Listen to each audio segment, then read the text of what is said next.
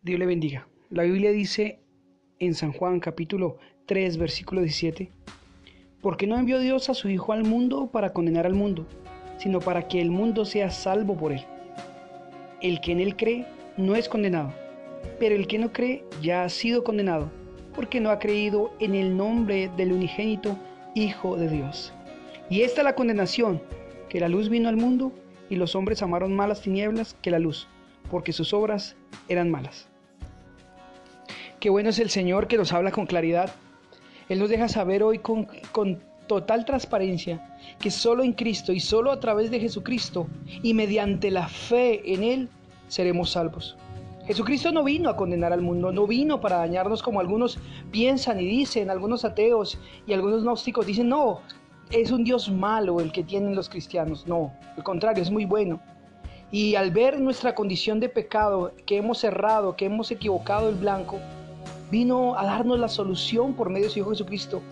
Jesucristo se hizo hombre siendo Dios y murió en la cruz del Calvario, en lugar nuestro, para perdón de pecados.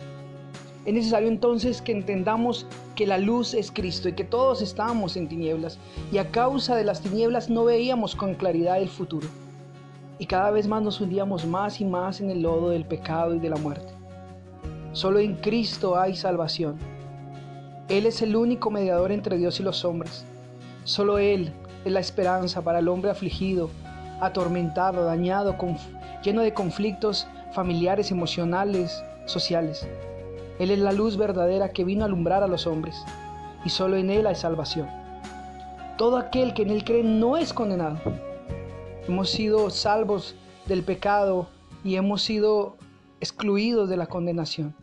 Ahora somos hijos de Dios por amor, reconciliados con el Padre mediante el sacrificio de su Hijo Jesucristo.